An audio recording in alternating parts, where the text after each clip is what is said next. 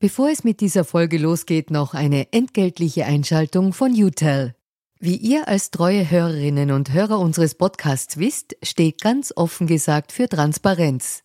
Transparenz, Fairness und Ehrlichkeit sind auch für unseren Werbepartner UTEL sehr wichtig. UTEL bietet Cloud-Telefonie und Rufnummern für Unternehmen und lebt das Wort Fairness wirklich. UTEL will nämlich ihre Kundinnen und Kunden durch Service binden und nicht durch Verträge, also sozusagen der Good Guy unter den Kommunikationsdienstleistern. Weitere Infos findet ihr im Internet. Ihr müsst bei der Suche nur den Namen richtig schreiben. Y, zweimal U, hartes T, dann E und L. UTEL eben. Und warum zwei U im Namen? Ganz offen gesagt, das wissen wir auch nicht. Das fragt am besten ein Teammitglied, weil UTEL beantwortet jede Kundenanfrage. Versprochen. Und jetzt zurück zu ganz offen gesagt. Es, es, ist natürlich so, dass es ab und zu ein bisschen kratzt, ab und zu juckt es im kleinen Finger und sagt, da hätte ich jetzt was zu sagen oder aha, interessant, dass hier niemand anruft. Ähm, aber es überwiegt ganz klar die Dankbarkeit, dass, dass das ohne mich gut geht.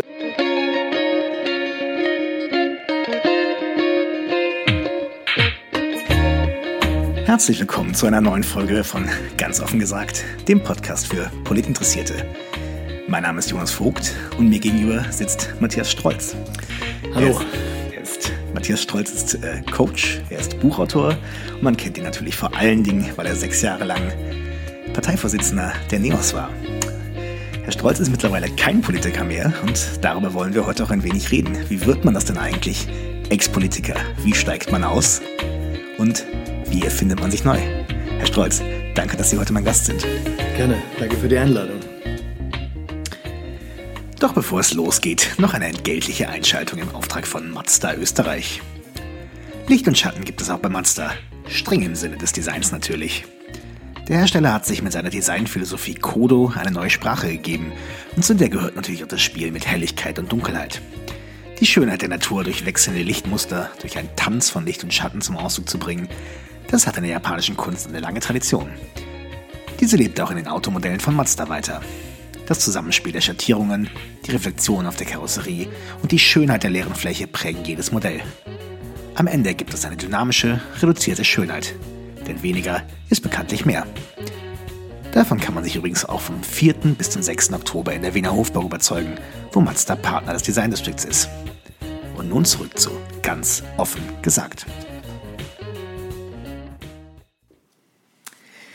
Herr Strolz, dieser Podcast beginnt traditionell mit einer Transparenzpassage. Die ist in unserem Fall sehr kurz. Ich habe vor knapp zwölf Minuten äh, das Atelier, das Sie quasi mit Ihrer Frau äh, haben im 23. Bezirk, betreten. Ähm, ansonsten würde ich aber trotzdem ganz gerne noch einmal wissen, arbeiten Sie aktuell für politische Auftraggeber, für Parteien oder ähnliches? Sehr punktuell für ausländische, nicht für österreichische. Ja. können Sie da jemanden nennen? Wollen Sie jemanden nennen? Nein, da bin ich zur Verschwiegenheit tatsächlich auch vertraglich verpflichtet. Äh, das ist Wunsch der Kunden. Ähm, also es sind deutsche Kunden und äh, nur sehr punktuell, das kann ich auch dazu sagen, also keine, keine längeren Prozesse, sondern punktuelle Interventionen. Ja. Würden Sie für österreichische Parteien aktuell arbeiten oder sind Sie ganz froh, dass Sie es gerade aktuell los sind?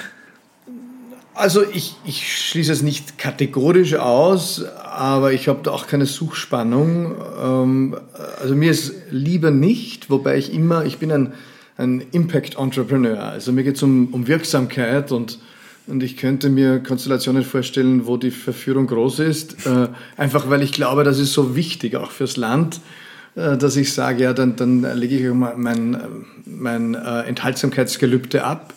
Ich bin ja in in Rufnähe der Politik durchaus unterwegs, aber strikt überparteilich, nämlich äh, zum Beispiel im Rahmen der Mega-Bildungsstiftung. Äh, ich bin ja auch zurück im Status eines Unternehmers. Ich nenne mich Portfolio-Unternehmer, weil ich mehrere Portfoliofelder habe. Dazu kommen wir sicherlich noch. Und im, im Feld Organisationsentwicklung, systemische Begleitungen äh, begleite ich eben Einzelpersonen, aber auch Organisationen, Unternehmen, Non-Profit-Organisationen und hier auch die sogenannte Mega-Bildungsstiftung. Und da werden wir im Dezember die erste Ausschreibung haben mit einer Million Euro im Bereich Chancenfairness. Also wir wollen schon bestehende innovative Projekte im Bereich Chancenfairness unterstützen. ähm, damit die Talente blühen in diesem Land, äh, unabhängig vom Elternhaus und den Möglichkeiten äh, der, der, der Mütter und Väter sollen die Talente einfach in die Entfaltung kommen. Herr Stolz, ich bremse ja. hier ganz kurz mal ja, okay. ein, bevor, bevor wir hier weitermachen. Wir kommen selbstverständlich ja, noch zu verschiedenen Port Portfolios später. Aber gehen wir ein bis zwei Schritte zurück. Sie haben am 26. September 2018, also vor knapp einem Jahr, Ihre mhm. letzte Rede im Parlament gehalten. Ähm, seit wann sind Sie kein Politiker mehr? Na, einerseits äh, seit Ende September 2018 als ich tatsächlich dann nach dieser Rede auch äh, formal aus meinem Mandat ausgestiegen und ausgeschieden bin und das übernommen wurde äh, von Beate Meinl-Reisinger. Und äh, andererseits werde ich ein Leben lang Politiker bleiben, befürchte ich. Also in dem Sinn, wenn du so tickst wie ich, dann ist halt alles irgendwie politisch. Ne? Ich, äh, da läuft ein ein Hintergrundprogramm ab bei mir. Ich sage immer, bei jeder Geburtstagsfeier, bei der Hochzeit erkenne ich politische Muster, Dynamiken. Ähm, das kann man jetzt mögen oder nicht. Manche wird das abturnen und sagen, der arme Kerl. Ich sage, das ist Deformation professionell. Ähm, das ist gar nicht so schlimm.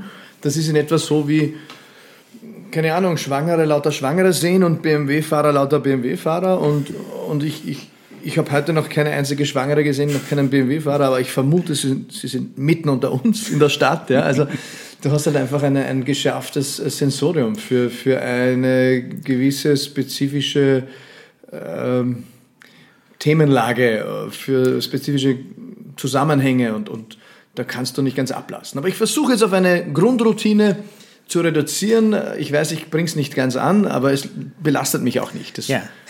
Es, es interessiert, interessiert, mich natürlich, weil Sie waren, Ihr Abschied war ein Abschied auf Raten. Sie haben mhm. zuerst den Parteivorsitz abgegeben, ja. ähm, später den Clubvorsitz. Ähm, gibt es da so Momente, wo man immer wieder realisiert, okay, das ist jetzt bald vorbei, diese Phase? Oder?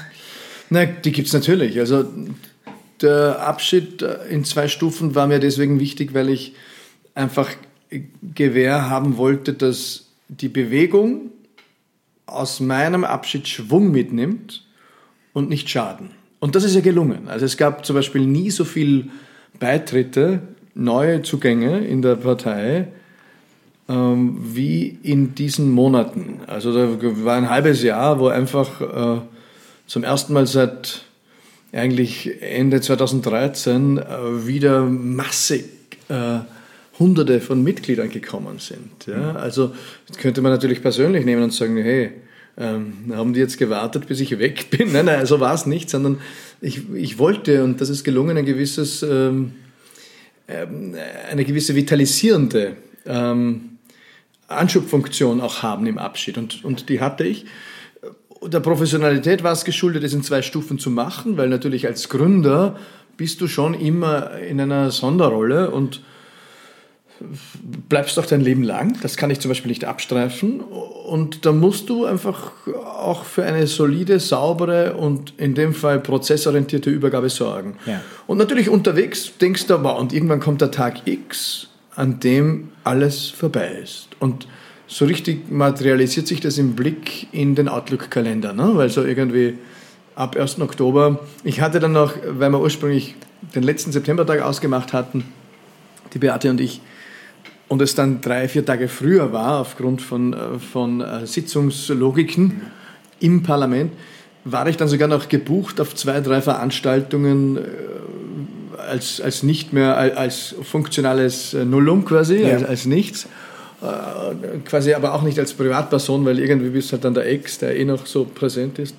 Das war schon ein lustiges Gefühl. Also einmal war ich auf der TU bei einem Kongress, einmal war ich ähm, in einem Kino in St. Pölten in diesen Folgetagen und bin da eigentlich hingefahren ohne Begleitung, mit dem eigenen Auto und äh, anschließend äh, so auf die Art, äh, sagst du halt so, fahre ich jetzt nach Hause oder gehe ich ein Eis essen. Ähm, was mache ich? Also das, da bricht dann die große Freiheit aus. Auch das Signal, jetzt ist es soweit. Mhm. Die Medien sind nie so freundlich zu einem wie im Moment des Rücktritts. So ist es, ja. Das ist, das ist ein klasse, das ist ein totaler die, die Wähler auch, ja, habe ich das Gefühl, und die Wählerinnen. Bereut man die Entscheidung kurzzeitig dann? Oder haben Sie es jemals bereut? Äh, nein, ich habe es nie bereut. Also das ruht in großem Frieden. Ähm, ich habe ein bisschen eine Verarbeitungsaufgabe gehabt äh, in den Wochen nach Ibiza, weil da, da war einfach so eine seltsame, äh, intensive Energie im Raum die, die mich auch irgendwie verwirrt hat und auch die Frage an, äh, an mich herangetragen wurde von den Dynamiken, was ist jetzt mit dir quasi, die habe ich geschafft auch gut zu beantworten und Ruhe seit damals wieder in Frieden. Alles gut, alles so wie es sein soll und ich, ich sitze zu Hause auf der Couch und habe, sage ich immer, stille Vaterfreuden, weil ich das Gefühl habe, das läuft sehr gut und äh, meine Nachfolge ist sehr kraftvoll. Ähm, sie waren nie Minister oder ähnliches, das heißt, sie hatten jetzt auch keine Fahrbereitschaft oder sowas, aber gibt es trotzdem etwas, was man ganz konkret vermisst? Naja, die Infrastruktur, das sagt eh jeder Ex-Politiker und das ist so. Also, das war in meinem Fall kein Fahrer oder so, hatte ich nie. Ähm, ich war dann durchaus viel im Taxi. Äh, das äh, hat sich auch aufgehört jetzt wieder. Das freut mich auch wieder jetzt öffentlich zu fahren. Äh, ich bin da weit heraus. Das heißt, ich war immer eine Stunde in die Innenstadt und, und ich kann jetzt nicht zwei Stunden nichts tun und dann zu Hause ankommen und sagen, so, jetzt muss ich noch zwei Stunden Schicht machen. Also bin ich immer am Arbeiten in den Öffis und das war natürlich irritierend als Clubobmann, wenn dann ein, ein Clubobmann in der U4 sitzt äh, mit dem Laptop auf den Knien. Das war am Anfang cool als Startup. Ähm, über die Jahre habe ich gemerkt, das irritiert die Menschen äh, mehr, als es cool ist. Also die sagen, der ist ja nicht ganz ernst zu nehmen, der ist ja ein, ein, ein keine Ahnung, ein ähm, seltsamer Kerl. Ne? Ja, ähm, dann habe ich die ersten Fotos bekommen äh, von, von solchen äh, Arbeitssessions, haben wir gedacht, das muss ich aufhören. Also, ähm, da vermisse ich nichts in dem Sinn, äh, fahre genauso gern öffentlich wie Taxi. Ähm, die Infrastruktur als solche wieder aufzubauen, ist nicht trivial. Also du musst entbündeln. Ähm, die, die Hochheit über deine eigenen Passwörter zu bekommen, ist eine Aufgabe über mehrere Monate, äh, bis, bis vom, von deinem Google-Account äh, über die Entbündelung deines Handys äh, bis hin zum Laptop, bis hin zur Datensicherung, damit du alles mit auf Reise genommen hast, was eigentlich dir gehört ich bin ja irgendwie sehr überstürzt auch ins Parlament gesiedelt von meinen unternehmerischen Dingen. Das heißt, dann kann man plötzlich irgendwelche Kartons daher, die eigentlich nie geöffnet wurden, äh, sieben Jahre, aber eigentlich noch aus meiner unternehmerischen Zeit stammen. Ich bin immer noch am, am Ordnung schaffen. Mhm. und, und so eigenen IT-Betreuer wieder engagieren. Das sind äh, keine Aufgaben, die zu meinen Lieblingen gehören. Ja, das, äh, da habe ich immer das Gefühl, ich würde mit meiner Lebenszeit gerne was anderes äh, machen, als wie einen Drucker organisieren oder mich mit meinem Handy herumärgern. Aber das gehört dazu und äh, man, das äh, teile ich ja mit Millionen anderen Menschen in diesem Land. Also ja. es ist in Ordnung. Ne? Ja. Äh, wenn man aus so einer Partei aussteigt, nach so einer Funktion, ähm, wie ist das da am Anfang? Wie viel Kontakt hat man noch? Wird man oft angerufen und vor allen Dingen wird das weniger? Also wir hatten nie viel Kontakt, aber haben immer gut Kontakt gehalten, so würde ich sagen. Also wir, wir sind ähm, heute noch äh, positiv in Verbindung, aber es gibt keine Routine, ähm, dass es einen Schuhfix gegeben hätte oder sowas, ja? sondern die Übergabe war ja der Gestalt, dass, dass eben vor der Sommerpause ähm, die Partei übergeben worden ist von mir und nach der Sommerpause äh, das Parlament. Das heißt, wir haben uns während dem Sommer immer wieder getroffen. Auch äh, meine Nachfolgerin hatte die Möglichkeit, ihren Stab aufzubauen und auch die Stäbe haben sich getroffen und quasi eine sehr sortierte Übergabe gemacht. Also da wird in dem Fall ja nichts geschreddert oder sonst was, sondern äh, da wird die Frage gestellt, äh, was ist mit dem Ordner, kannst du den brauchen, äh, was ist äh, mit jenen Büchern, jene Unterlage, äh, was im Büro soll ich alles ausräumen, äh, kannst den Tisch brauchen, also sehr banale Fragen, mhm. bis hin natürlich, ich habe ich bin ein großer äh, Rundumlagegestalter quasi. Ich habe doch noch einiges auf Papier, auch äh, wird immer weniger über die Jahre, aber ich hatte dann schon einen, einen irgendwie 30 Zentimeter hohen Stoß an einzelnen Themen in Folien gepackt. Äh, so tickt mein, mein Ordnungssystem partiell. Und bin das dann auch durchgegangen mit der, mit der Beate und ja. habe gesagt, du, ähm, das hätte ich noch gemacht, wäre ich länger geblieben. Passt das zu dir? Interessiert dich das? Oder umgekehrt, schau, das war mal eine Idee, aber eigentlich habe ich es nicht verfolgt. Und sie sagt, ah, gib's her, das könnte eigentlich spannend sein. Ja. Und so war eigentlich mit Anfang Oktober fast alles abgeschlossen. Ja. Ich habe dann noch ausgeräumt und, und so weiter und so fort. Aber hm, das war's. Und dann trifft man sich halt ab und zu zufällig. Äh, weil man ja auch durchaus Freundeskreise hat, hat äh, die sich überlappen. Und ab und zu gibt es mal auch einen bewussten Anruf, ja, ja. Weil, äh, aber ganz, ganz selten eigentlich. Ja. ja. Ist es ein schönes Gefühl, nicht mehr gebraucht zu werden, oder ist es auch eine gewisse Kränkung oder beides? Na, es ist wahrscheinlich beides, wobei ich natürlich irgendwo, Kränkung ist fast ein zu großes Wort, weil ich gut und viel Erfahrung habe mit Kränkungen, weil natürlich die Politik das, das verletzendste Feld äh, der, der Gesellschaft ist, ja. das verletzendste Teilsystem und insofern bist gut ausgestattet mit Kränkungen aller Art. Und die war jetzt überschaubar, aber es, es ist natürlich so, dass es ab und zu ein bisschen kratzt, ab und zu juckt es im kleinen Finger und sagt, da hätte ich jetzt was zu sagen oder aha, interessant, dass hier niemand anruft. Ähm, aber es überwiegt ganz klar die Dankbarkeit, dass, dass das ohne mich gut geht, äh, weil und immer dann, wenn da irgendwo ein ambivalentes oder negatives Gefühl aufstehen sollte, äh, dann, äh, dann umarme ich es mit Dankbarkeit und sage, jetzt stell dir mal vor, äh, du sitzt zu Hause auf der Couch und das geht den Bach runter, weil, weil die das nicht auf die Reihe bekommen. Mhm. Ja, das wäre elend.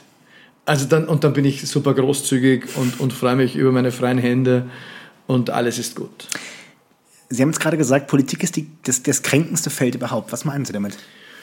Nein, es gibt keine andere Branche, wo man so brutal mit dem Gegner umgeht oder mit dem Mitbewerb. Ne? Also es, ist jetzt nicht so, dass, dass die Bäcker in Österreich ähm, ihr eigenes Brot backen und nebenbei so irgendwie 50 äh, Prozent ihrer Ressourcen dazu nutzen, um der Öffentlichkeit auszurichten. Übrigens, äh, die Bäckerei da vorne ums Eck oder im Nachbardorf, die haben echt geschissenes Brot. Äh, eigentlich wollen sie euch vergiften ist ganz schlecht für euch und äh, bitte nicht äh, hingreifen, weil äh, Kindern tut es wirklich nicht gut äh, und für die Zukunft ist es eine Katastrophe, falls du dich doch für sie entscheiden solltest.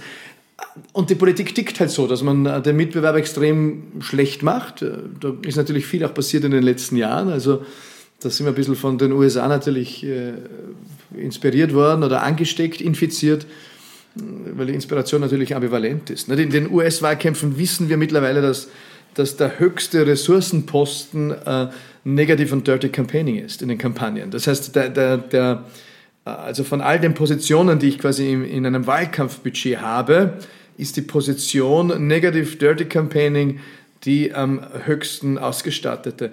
Und dementsprechend wird halt viel Gift verbreitet, werden viele Dreckkübel geschmissen und jetzt kannst du natürlich einen Panzer wachsen lassen, 10 äh, cm dicht und nur mit der Rüstung außer Haus gehen, dann spürst du aber gar nichts mehr. Ne? Dann erreichst du auch die Menschen nicht mehr. Das heißt, du brauchst eine gewisse Restoffenheit, sonst bist du natürlich äh, weder authentisch noch sonst was, wo, wobei wir ja da spannende Exponate haben in der österreichischen Politik äh, an, an Abschottung und, und ähm, trotzdem charmanter Inszenierung.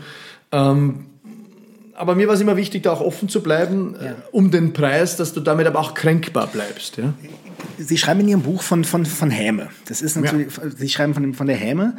Es ist natürlich immer schon so ein bisschen so. Sie waren immer ein sehr offener Politiker. Mhm. Das, Bild, das Bild im Bademantel, das Bäume umarmen, das Kastaniengedicht. Ich bin ehrlich gesagt zu sagen, ich habe auch gelegentlich drüber gelacht. ja, ich auch. Ja. ist, äh, Lachen ist ja noch eine Häme. Ja, aber, aber, aber kränkt das? Oder hat, hat Sie das getroffen?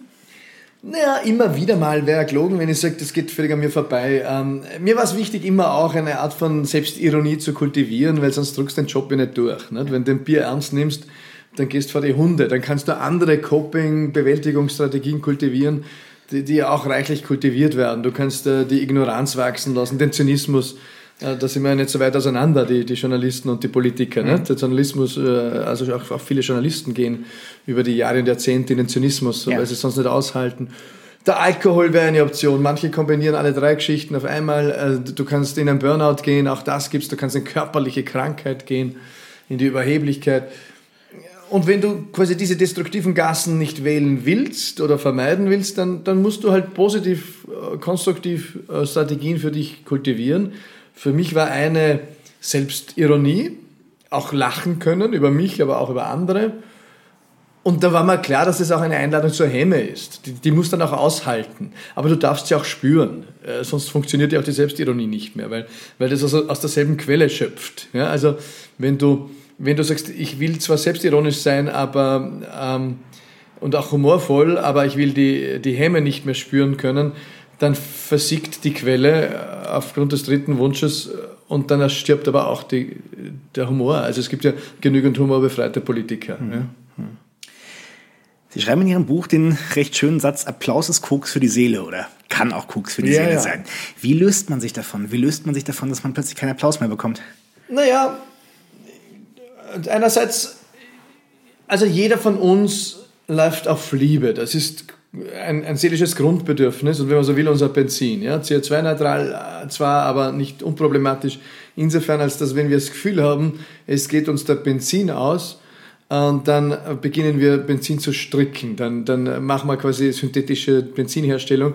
Das heißt, wir versuchen Kontexte äh, zu realisieren, in denen Liebe wächst und entsteht. Und zwar nicht die authentische Primärliebe, sondern eine Art von Sekundärliebe.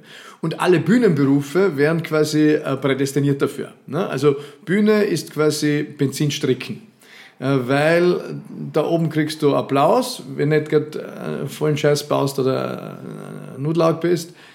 Ähm, und das, ist, das tut dir natürlich gut und ich finde, es ist auch okay, dass wir auf Anerkennung laufen und auf Liebe. Ähm, das ist bei jedem Menschen so unterschiedlich ausgeprägt, hängt auch stark von den kindlichen Sozialisierungen und Erfahrungen ab. Und für mich war es immer wichtig, einerseits mich äh, freuen zu können über Applaus, andererseits die Vergewisserung, bin ich jetzt, Klammer schon, abhängig. Aha. Also kann ich mich darüber freuen oder ist es ein, ein Drogenerlebnis? Ich glaube, dass ich bis zuletzt äh, nicht abhängig wurde, aber, aber äh, durchaus äh, die stimulierende Wirkung geliebt habe von, von Applaus. Und ich habe dann auch, ich habe ja beschlossen, ich bleibe eine Person des öffentlichen Lebens weil es ja ohnehin nichts anderes zur Wahl stand, weil irgendwie du bist ja auch in, in das Gedächtnis einer Generation eingeschrieben, so wie eine Heide Schmidt in das Gedächtnis einer Generation eingeschrieben ist oder mhm. die Frieda Meissner-Blau. Da fängt der 17-Jährige nichts mehr damit an und eine 24-Jährige möglicherweise, es sei denn, es sind Politikstudenten, Studentinnen oder, oder sonst besonders interessierte Menschen. Aber, aber es gibt einfach äh, ein paar Millionen Menschen, die werden sich auch in 20 Jahren noch an mich erinnern. Ähm, entweder als, als Politiker, Musiker, Flügelheber, Neos Gründer, ältere Personen sagen dann auf der Straße, sind sie nicht der Neo? Ne? Ne? Die, die haben bis heute nicht den Namen ganz integriert, aber irgendwas mit Neo und da kriegst du die verschiedensten Zuschreibungen. Also mhm. klassisch kann sein, dass er auf dem Gehsteig, dass mir einer abstoppt und sagt, Sie sind doch da, na sagen Sie mal, Sie sind der Flügelheber da, ja. Das freut mich. Ja. Das äh, ist ja auch eine Form von Applaus. Das heißt, es versiegt nicht sofort, sondern es gibt eine gewisse, äh, es gibt eine, eine Halbwertszeit und die ist noch nicht ganz abgelaufen. Möglicherweise wird sie nie auf Null stehen, solange ich lebe. Und das freut mich und umgekehrt bin ich ja jetzt auch wieder in der Öffentlichkeit aktiv mit meinem neuen Buch, Sei Pilot deines Lebens. Da war ich jetzt auf Thalia Wien, waren ein paar hundert Leute und, und Linz, da haben wir sogar sperren müssen, Thalia, weil es überfüllt war und da kommt ja viel Interesse. Also wenn Sie so wollen, ähm, bin ich schon wieder am Liebestricken ähm, oder Benzinstricken ich glaube, es ist hoffentlich auch wieder in einem gesunden Ausmaß und ich freue mich über die Resonanz und etwas bewirken zu können. Ja, Liebe stricken, Benzin stricken, das sind so klassische äh, Matthias Strolz-Formulierungen. ja. ähm, gehen Sie sich manchmal selbst auf die Nerven mit sowas? Ja, allemal, ja. Alle, es geht halt nicht anders. Ne? Ja. Das ist halt, ist halt so. Bin so.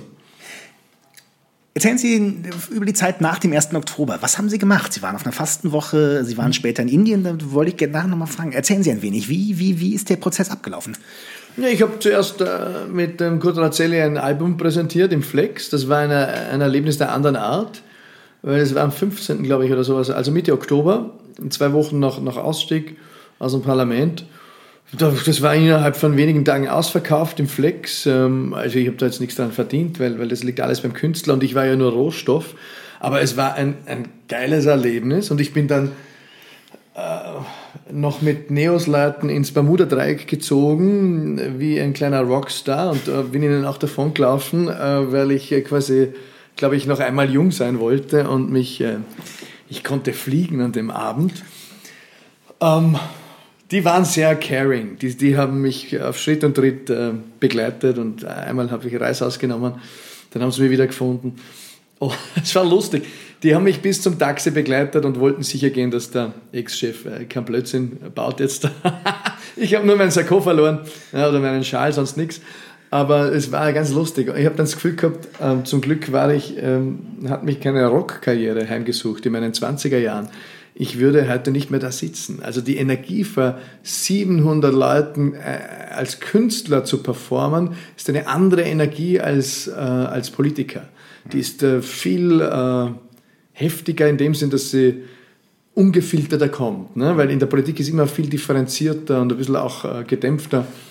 Da würdest du ja nicht so, so quasi, da wärst du ja ein super Messias. Ne? Wenn jetzt, ich meine, es gibt schon äh, Anwandlungen, das so Massengebete in Stadthallen und so weiter kommen dem nahe vielleicht, aber die sind selbst hartgesottenen, äh, kaltschnäuzigen Exponaten dann peinlich. Also irgendwo, ähm, also war interessant und da kann man auch Künstleragenturen ähm, und äh, Künstleragenten, die gesagt haben, ja, sie müssen da jetzt auf Tournee gehen. Das ist ja Wahnsinn. Und wir hätten tatsächlich, glaube ich, jedenfalls in Österreich, äh, in jedem Bundesland die Halle gefüllt. Aber ich habe lange hin und her überlegt, was das jetzt heißt für mich und habe schlussendlich zweimal beschlossen, nein, es gibt keine weiteren Termine. Erstens und zweitens dann nach Indien auch gesagt, nein, ich werde mich nicht einem künstlerischen Projekt widmen. Ja. Da, weil, weil ich glaube, da gibt es Talentiertere tatsächlich. Ja. Wie kam es zu Indien? Wann waren Sie in Indien? Na, dann bin ich fasten gegangen im November. Das war von langer Hand auch geplant. Ich war ja schon oft fasten im Waldviertel, Baneck, achtmal, glaube ich, insgesamt. Äh, und das tut gut. Das ist irgendwie Loslassen für Körper, Geist und Seele. Allerdings mit einem ziemlichen Jojo-Effekt, sowohl also körperlich war ich schnell wieder oben, äh, habe ein bisschen ein Baucherl mir im Abgang äh, zurecht äh, wachsen lassen, weil ich das Gefühl gehabt habe, jetzt muss ich nicht mehr so ich habe acht Jahre Yoga gemacht, sieben Jahre Hot Yoga und das war brutal immer für mich. Ne? Also es sind auch relativ wenig Männer, die Frauen halten das besser aus.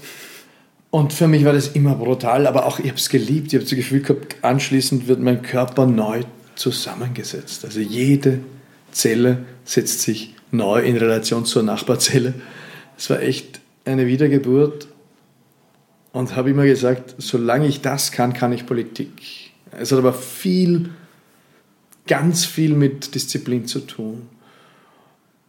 Und dann mit Anfang Jänner 2018, also mit dem Beschluss, ich werde HR übergeben, aber kann es noch nicht sagen, wurden auch mein, meine Rückenschmerzen, die ich gelegentlich mal hatte, doch ordentlich. Ja. Und da habe ich dann auch dieses Hot Yoga aufgehört.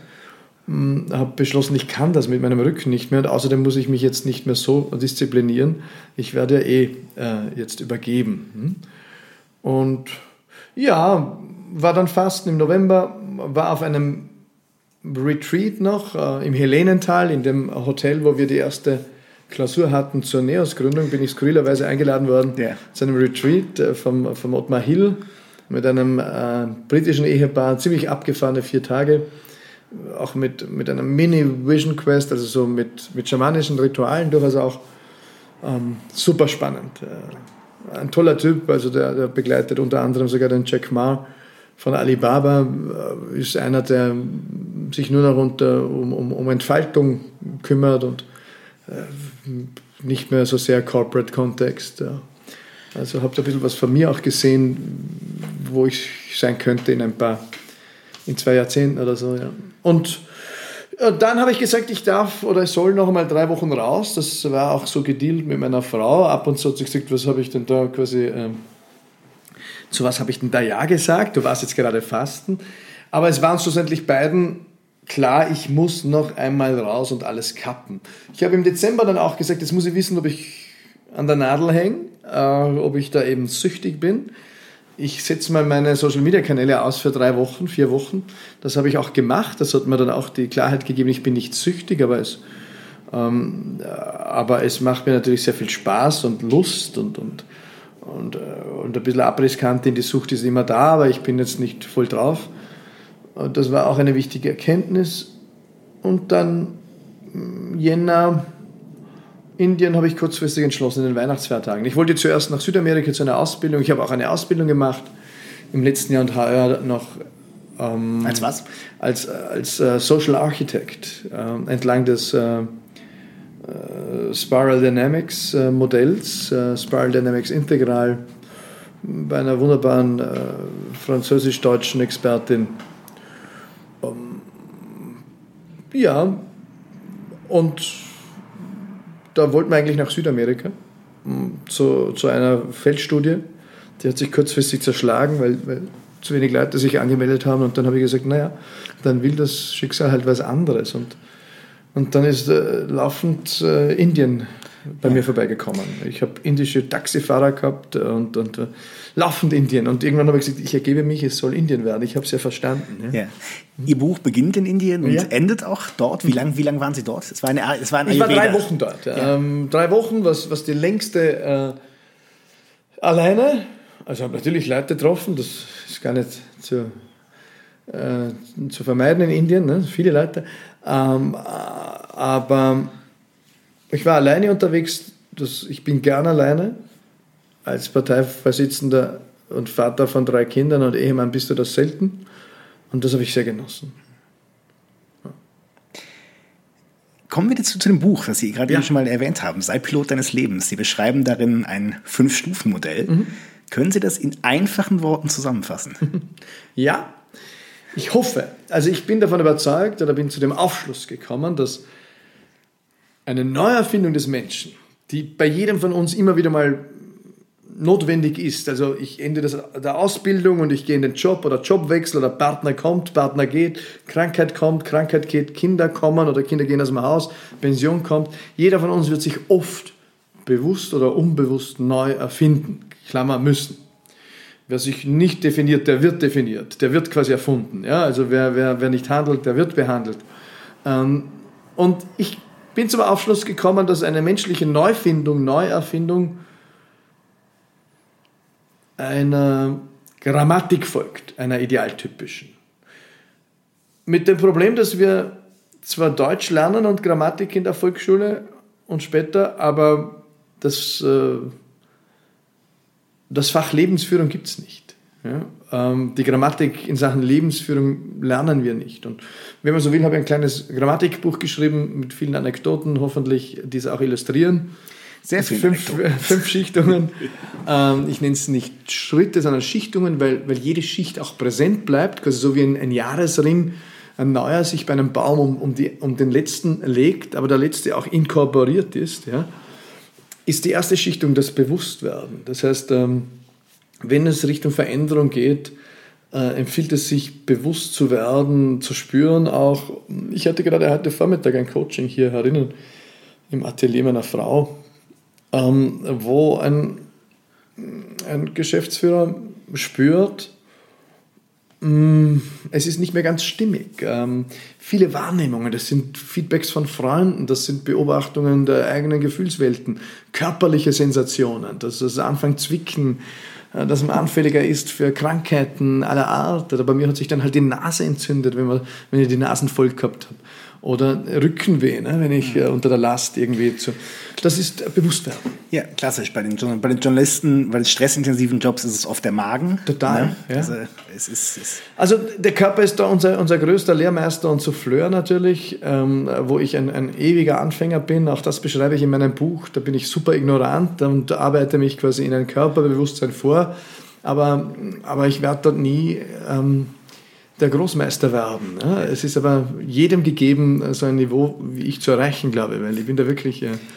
Wenn, ich, wenn ich jetzt hier in Ihrem Atelier oder im Atelier ja. Ihrer Frau vor Ihnen sitze, äh, einfach als Journalist, ich wäre es jetzt vor Ihnen und würden sagen, ich bin unzufrieden mit meiner mhm. Situation, mit meiner beruflichen Situation. Was wäre die erste Frage, die Sie stellen würden?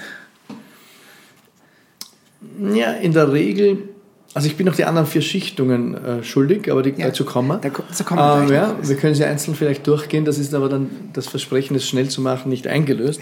Das ist der Disclaimer. Okay. Ich bin dazwischen gegangen. Ich, ja, ich merke es. Ja, aber trotzdem, die Frage ist, diese ja. Frage ist interessiert mich. Was für eine Frage ähm, würden Sie stellen? Naja, ich sage immer, wenn jemand in ein Coaching kommt, ich werbe ja nicht aktiv, die Leute kommen halt zu mir ähm, und das ist ja nicht mein Hauptgeschäftsfeld, aber ich bin halt Coach und mache das auch sehr gerne, weil es eine Begleitung in einer Entfaltung ist. Aber ein Coach, ein, ein Coachee, also ein Coaching-Kunde, ist auch eigentlich ein, ein, ein super angenehmer Sparring-Partner in, in Entwicklungsthemen. Warum? Weil er eigentlich sinnbildlich gesprochen schon auf Anfahrt bei einem Hügel ist und hinterm Hügel ist das, das gelobte Land, das saftige Grün.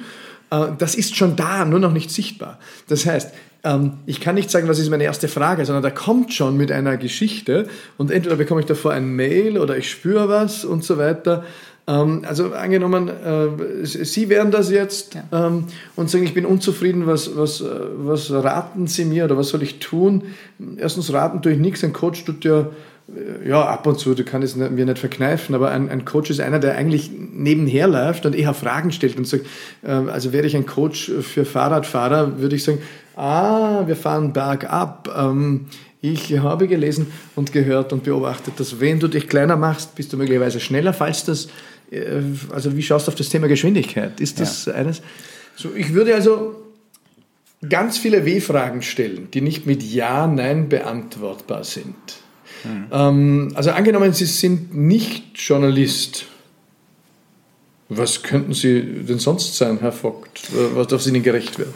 Das wäre eine erste öffnende Frage, ziemlich äh, schnell ja. hineingespreizt und dann würde ich auch kleinteiligere Fragen. Ne? Ja, ist in meinem Fall schnell beantwortet. Ich kann nichts anderes. Ah, ja, deshalb, deshalb, mache ich den Job. Naja, wunderbar. Aber dann würde ich äh, sagen, okay, das glaube ich nicht, äh, weil, weil jeder von uns ist natürlich tatsächlich ein Individuum mit unglaublichen Talenten, die schlummern.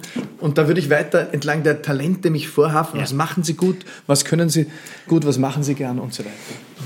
Wir werden gleich zu dem Wort Berufung kommen. Ja. Das spielt in dem, in dem Buch eine, eine, große Rolle. Aber machen wir doch vielleicht noch ganz kurz die vier anderen Schichten, damit, ja. damit wir alle auf demselben, auf demselben Status sind. Also die, die, erste ist das Bewusstwerden. Das Bewusstwerden. Das hat viel mit Innehalten, Wahrnehmen zu tun. Ich muss also Räume schaffen, wo ich auch Ruhe habe, wo ich mich zurückziehen kann, wo ich kontemplieren kann, äh, beobachten kann, wahrnehmen kann. Dann, dann werde ich auch bewusst. Zweite Schicht ist Loslassen. Also viele würden natürlich gerne, wenn das Neue kommt, äh, haben, dass das Neue vom Himmel fällt, völlig vollkommen. Und zwar, falls Sie beschlossen haben, loszulassen am Freitag um 12, sollte das Neue Freitag um 13 Uhr dann vor der Tür stehen, damit wir angekommen sind und der Ruhe haben und wissen, was zu tun ist und Klarheit. Das kann man so machen, aber ich vergleiche es mit, mit Bergtour mit äh, Stoppuhr. Äh, es ist super ignorant, gibt solche. Ähm, kann man ja auch als Sport verkleiden, dann ist es halt Sport und ein Workout, aber wer halt mit, mit der Stoppuhr auf die Bergtour geht, der sieht nicht all die Geschenke des Lebens. Äh, der sieht nicht den Adlerkreisen, ähm, der sieht nicht den alternativen Gipfel, der dich einlädt, der sieht nicht die Gemse, die dich begleitet, die Dotterblume am Wegrand, die dich anlacht, ähm, das Eichhörnchen, ähm, das dir hinterher schaut. Ähm, also all das wird verborgen bleiben, wenn ich mit Schallklappen unterwegs bin. In einen Entfaltungsprozess zu gehen ohne Schallklappen heißt idealerweise loszulassen, ohne das Neue gleich zu greifen. Umgekehrt, ohne Loslassen geht nicht viel, eigentlich gar nichts. Also angenommen, ich habe da beide Hände jetzt voll da mit zwei Gläsern, ja, die ich da in die Hand nehme. Ähm, und Sie sagen, ich hätte da was Neues für, für Sie, dann sage ich, schön, aber ich kann nichts annehmen im Moment. Das Leben kann mir gar nichts schenken. Ich kann sagen, stell's da hinten ab. Wenn ich es greifen will, ja. muss ich meine Hand frei machen. Ich muss only I am the hand can receive. Loslassen, Königsdisziplin mit viel Angst verbunden. Das Thema behandle ich äh, sehr umfassend. Dann geht es in der dritten Schichtung hinein mit freier Hand ins Verbinden mit der Berufung. Also landläufig würde man sagen, auf die Stimme des Herzens hören. Sehr spirituelle würden sagen, das höhere Selbst, äh, die Essenz kontaktieren quasi. Ähm, Einkehr bei, bei, sich selbst halten. Religiöse Menschen würden sagen, der Seelenplan äh, soll ergründet werden hier. Von dort geht es in die Schichtung, also wenn ich innere Klarheit habe, Otto Schama, MIT-Forscher, harte Währung, evidenzbasiert, sagt, es geht um einen inneren Ort. Das Wort verwende ich auch. Ich finde das sehr, sehr treffend. Wenn der in Klarheit ist, dann emergiert diese Klarheit, äh, dann geht die über quasi. Sie emergiert in weltlicher als Reformen. Das ist Schichtung 4, Form geben. Da geht es um ein Kristallisieren, um ein Prototyping. Also wie 15 Papierflieger schnitzen quasi und die mal losschicken. Fünf kommen eh vor dir runter, weitere fünf sind auch nicht zum Brauchen. Fünf fliegen wunderbar, möglicherweise, und die gilt es zu untersuchen. Was habe ich hier wie gemacht? Warum machen wir die Freude? Kann ich die skalieren? Die, die, die irgendwie Startup-Welt würde sagen, es geht eben ums Prototyping, es geht um Fail quickly to learn fast also schnell, also, also auch eine Fehlerkultur. Die anderen Schichtungen nimmst du ja laufend mit, bewusst werden, auch über Fehler etc., über, über äh, Blindgänger, die du da gezündet hast oder eben nicht gezündet hast. Aber es darf auch viel sein in dieser Schichtung 4. Ich bin ja noch zwischen 4 und 5, jetzt in meinem eigenen äh, Veränderungsprozess. Und bei 5 kommst du dann ins vollumfängliche Sein und Tun. Du bist in der vollumfänglichen Verkörperung des Neuen angekommen in ökonomischen oder wirtschaftlichen Kategorien, aber auch in, in, äh, in Gestaltungskategorien gedacht, wäre das die vollumfängliche Performance. Ich bin es. Ich war vollumfänglich Politiker. So vollumfänglich, dass meine Kinder sich gar nichts anderes vorstellen konnten. Oder auch, ich habe jetzt ja gedreht, äh, ich beschreibe es im Buch auch, ja. kommt eine Frau her und sagt, was machen Sie jetzt? Und ich sage, naja, drehe hier einen Film ne, und ich bin Autor. Und sie schüttelt den Kopf und sagt, na na, na na, sie sind ein Politiker, ne? das können sie nicht so einfach äh, sich davon stellen. Das ist eigentlich ein Kompliment. Ich war voll in der Verkörperung, aber jetzt nähere ich eine neue Verkörperung. Äh, als Autor, als TV-Schaffender, als Organisationsentwickler, als Startup-Unternehmer. Ähm, äh, das ist alles noch ein bisschen viel, wie man sieht. Ein Drittel meiner Arbeitszeit ist Ehrenamt gewidmet auch das ist ein, ein, täglicher Abwehrkampf, weil da tägliche Anfragen kommen, aber, aber auch ein, ein Commitment, dass ich da auch präsent bleiben will. Ja. ja. ist noch ein bisschen viel. Das heißt, wenn ich dann in fünf angekommen bin, würden wir in, heute in einem Jahr da sitzen, wäre ich noch stärker in Verkörperungen. Und äh, dafür sind die, die Anzahl der Formen, die ich äh, gefüllt habe, wahrscheinlich äh, ein bisschen geringer. Es geht in dem Buch viel um den Begriff Berufung mhm. oder auch den Begriff der Metaberufung, mhm. also im Sinne von, ich kann verschiedene Dinge tun und äh, verschiedene Jobs machen, mache aber oft dasselbe, wenn mhm. ich dazu berufen bin. Was ist Ihre Berufung, Herr Stolz? Ja, habe ich schon oft geoutet. Ich bin ein Gärtner des Lebens. Ich kultiviere soziale Felder. Und das mache ich tatsächlich, das ist meine Metaberufung. Und insofern, weil Sie anfangs gefragt haben, seit wann sind Sie nicht mehr Politiker? Äh, im Sinne des Gärtner des Lebens bin ich immer noch Gärtner des Lebens und eigentlich damit immer noch ein bisschen Politiker, weil es geht um das Kultivieren sozialer Felder. Gerade jetzt, wo ich eine Buchtour habe durch ganz Österreich, dann auch ein bisschen Deutschland hoffentlich, ähm, habe ich den Eindruck ab und zu, ähm, ich mache eigentlich dasselbe wie vorher. Ne? Ich, ich fahre durch Österreich, fühlt sich an wie ein, ein kleiner Wahlkampf, extrem viele Medientermine, von einer Bezirkshauptstadt in die andere, Landeshauptstadt in die andere. Ähm, ich habe meine Botschaften, die ich verkünde. Es geht immer noch um Flügelheben, es geht um Entfaltung des Menschen. Das sind meine, meine Leib-, Magen- und Herzensthemen. Mhm. Ähm, ja, das ist meine, meine Berufung. Und, und hinzu kam dass, dass ein, ein zweiter Aspekt, das steht in meinem Lied des Lebens, das ich da damals im Wald bekommen habe. Da drin steht, ich habe das Wort nie gehört, ich habe es nur einmal geträumt. Ich bin ein, ein Divine Architect. Ähm, das habe ich mir gar nicht getraut, das auf Deutsch zu übersetzen, weil sonst sagen die Leute, jetzt hat er einen völligen äh, Huscher. Ne? Jetzt, äh, Manche Leute würden das über Sie sagen, Herr Strolz. Das ist so, ja, das ist so, das, das weiß ich. Und, und, und ich würde entgegnen, wir sind alle göttlich. Also ich, ich stelle mich da nicht drüber, sondern ähm, das ist die Einladung an mich, diesen göttlichen Funken, der in jedem von uns wohnt, noch stärker in Form zu bringen. Ähm, das, das ist ein Divine Architect und das wünsche ich ausnahmslos jedem Menschen. Und, und vielleicht habe ich mich nicht getraut, mir diese Explizitheit so zu nehmen, weil in der Politik ich ja auch für ein anderes Lebewesen hauptverantwortlich war, nämlich für eine politische Bewegung, eine Partei. Das ist ein soziales Lebewesen und, und da musst du auch zurückstecken möglicherweise und, und um die Menschen nicht vollends zu verwirren. Ich glaube, ich war verwirrend genug. Habe ich quasi diese spirituelle Seite ein Stück weit ganz massiv nach hinten gestellt. Mhm. Die hat ab und zu ums Eck geschaut und dann war sie eh schon zu viel den Leuten. Äh, wenn ich mal auf eine Kastanie meditiert habe, äh, dann kam eh schon eben die Häme. Äh, das ist too much für die Menschen. Für viele Menschen, nicht für alle. Es gab auch große Fans und im Abgang kamen ja auch von allen Parteien Menschen auf mich zu, die gesagt haben, du hast eh recht mhm. mit, mit dem Baum und den Kastanien. Aber wir mussten halt dich ein bisschen schlagen, solange du da herinnen warst. Ne? In Ihrem Buch beschreiben Sie die Szene, dass Sie in Indien gefragt werden, was Sie, was Sie tun, mhm. was Sie machen. Und dann, die Szene geht, glaube ich, am Anfang sagen Sie in Transition mhm. und später sagen Sie Autor und TV-Macher. Mhm.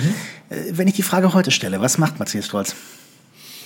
Naja, ich würde tatsächlich sagen, ich bin ein Portfoliounternehmer oder ich sage es auch jeden Tag, wenn ich mich irgendwo erkläre. Das heißt, ich habe drei Portfoliofelder, die ich bewirtschafte, kultiviere. Erstes Feld ist Autor, Publizist, TV-Schaffender. Zweites Feld ist systemischer Organisationsentwickler und integraler Leadership-Begleiter. Also das heißt äh, so irgendwie Change-Berater und Coach im weitesten Sinn.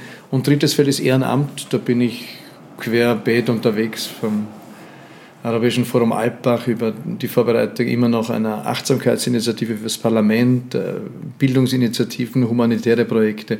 Punktuell kann es auch mal sein, keine Ahnung, das Klimavolksbegehren äh, oder der Liveball. Äh, dafür ist ein Drittel reserviert. Hm.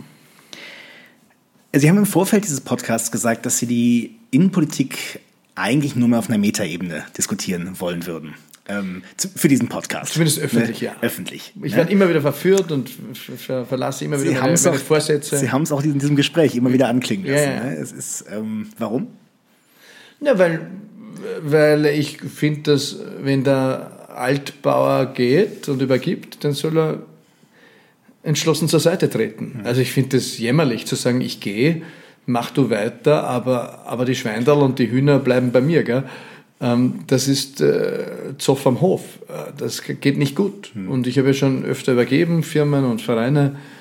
Und ich habe immer sauber übergeben, habe immer entschlossen äh, Platz gemacht. Das ist auch wichtig, vor allem für Gründer. Die haben eine besondere Rolle. Du bist als Gründer so, irgendwann auch so übergroß, dass du einen wahnsinnigen Schattenwurf hast, dass drunter nichts wächst oder zu wenig wächst, dass wenn du dich selbst quasi aus dem Weg räumst, äh, du wahrscheinlich mehr ermöglichst als verunmöglichst durch deinen Abgang.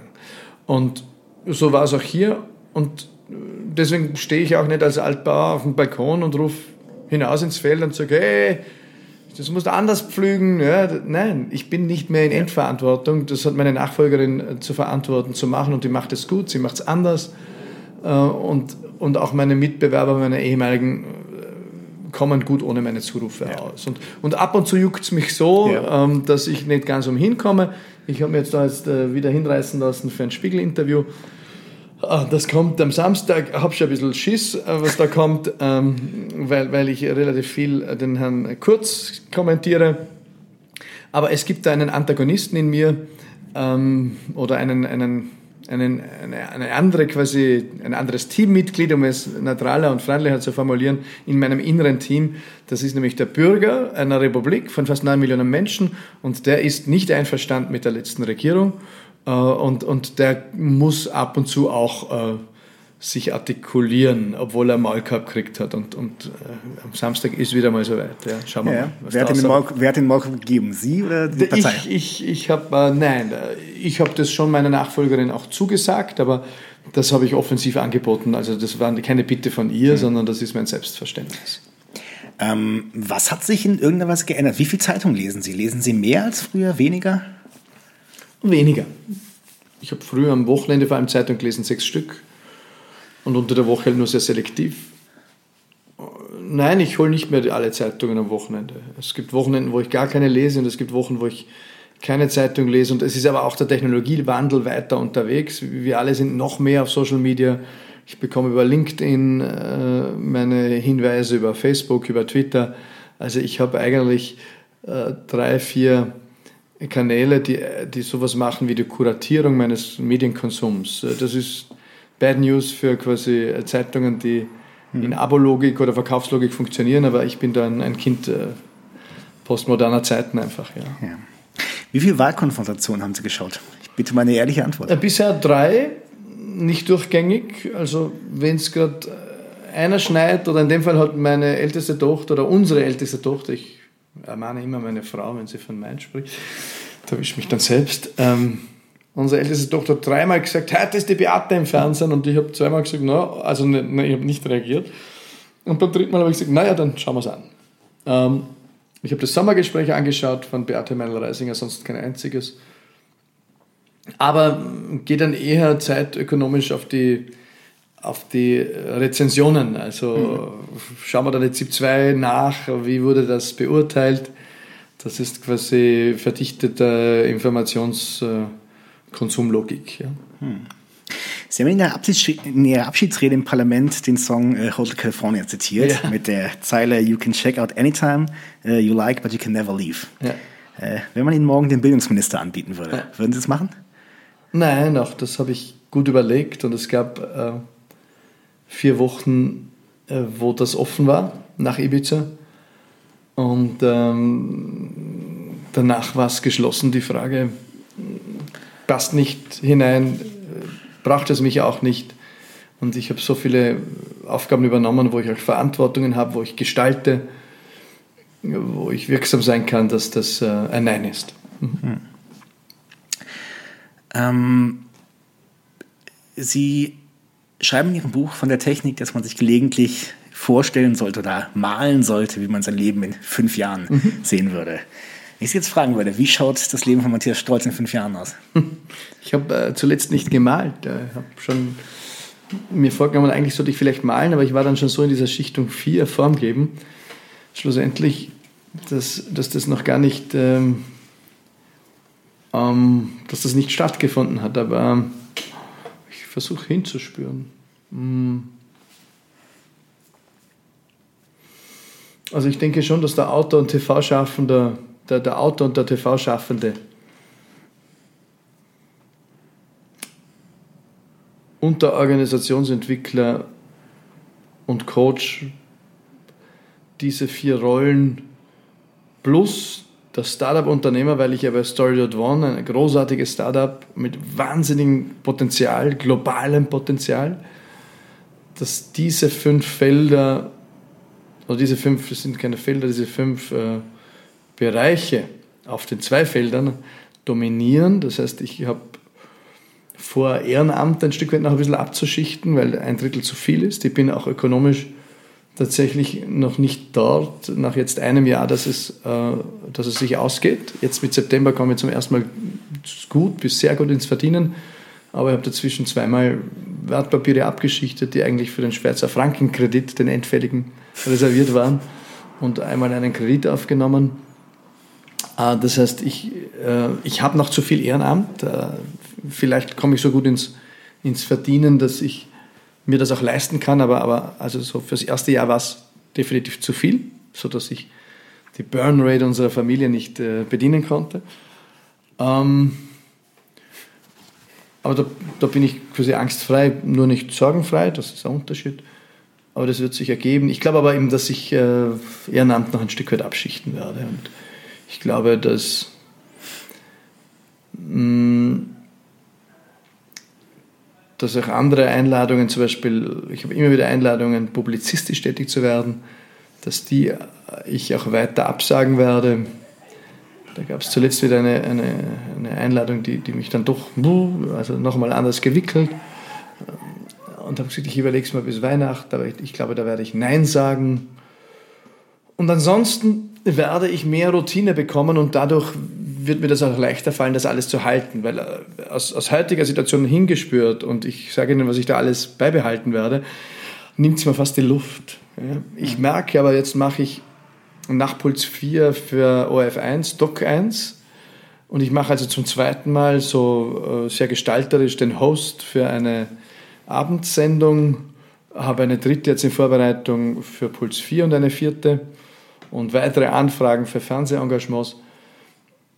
Und ich merke, dass es beim zweiten Mal natürlich ungleich äh, leichter von der Hand geht. Das heißt, meinen Arbeitsspeicher nicht so umfassend äh, besetzt. Ich merke trotzdem, dass es Hunde anstrengend ist. Äh, mhm. Ich bin dort neu in der Branche. habe trotzdem viel zu lernen und, und äh, Dinge, die ich da beim Zuschauen als, als unanstrengend empfunden hätte, sind plötzlich anstrengend. Ähm, ja, schauen wir mal. Also ich glaube, dass eben ich schon vieles halten kann und als Portfoliounternehmer eben nicht in einem Feld operativ hundertprozentig absinke. Wenn ich alles halten können will, dann muss recht einiges an Routine dazu kommen, was ja dann auch als Verkörperung Schicht 5 der Fall ist, äh, Routine. Mhm. Hm. Wie würde der Coach Matthias Strolz auf, den, auf das letzte Jahr von der Person Matthias Strolz schauen? Alles auf, richtig gemacht? Auf das letzte Jahr würde ich sagen, das war sehr gut. Wenn er mir jetzt zugehört äh, hat, dann würde er sagen, hey, Alter, das ist zu, zu viel. Ja, das ist immer noch zu viel. Ähm, das ist aber natürlich, der Coach dürfte nicht so äh, normativ beurteilen sein, wenn er, wobei ich bin durchaus einer, der äh, irgendwo zwischen Künstler und Coach oszilliert und nicht sehr dogmatisch die, die, die professionellen Glaubenssätze da einhält, sondern ich bin, im, ich bin vielfach im Status des Künstlers angekommen, das merke ich schon. Ähm, wenn wir da im Atelier sind, äh, die Phase, als, als ich das Buch geschrieben habe und meine Frau hier herinnen gemalt hat, das war sehr schön. Wir, wir, wir, sind uns vorgekommen wie so ein Rosemunde Pilcher Künstler-Ehepärchen. Ähm, und ich habe aber auch das Gefühl, so wenn ich, wenn ich mir selber beim Coaching zuschaue, wie heute Vormittag, dass ich vielfältige Methoden integriere. Ich mache Dinge, die ich noch nie gemacht habe in meinem Leben. Und ich frage mich, woher kommt das jetzt? Äh, äh, wilde Geschichten, ähm, Körperarbeit, was ich was alles. Aber da integrieren sich so viele Dinge und Erfahrungen einfach aus den letzten 30 Jahren, dass es wunderbar ist für mich. Also mit einer Leichtigkeit kombiniere ich wissenschaftlich fundierte Methoden mit, Schaman mit schamanischen Ansätzen mit Körperarbeit, mit Aufstellungsarbeit. Das ist hocheffektiv äh, und macht mir auch Freude, mich da neu zu erleben. Ich habe nicht gewusst, ob ich das noch kann nach sieben Jahren. Ne?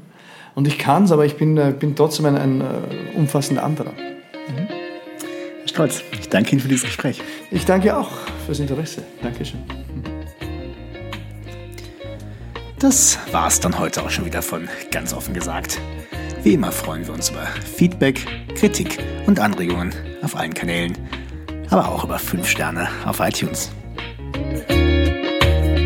Und wir empfehlen euch natürlich auch immer wieder neue Podcasts, zum Beispiel Carpe Diem, wo es nicht um Politik geht, sondern um das schöne Leben.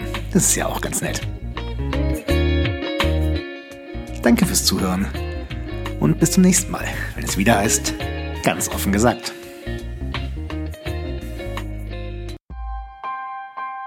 Missing Link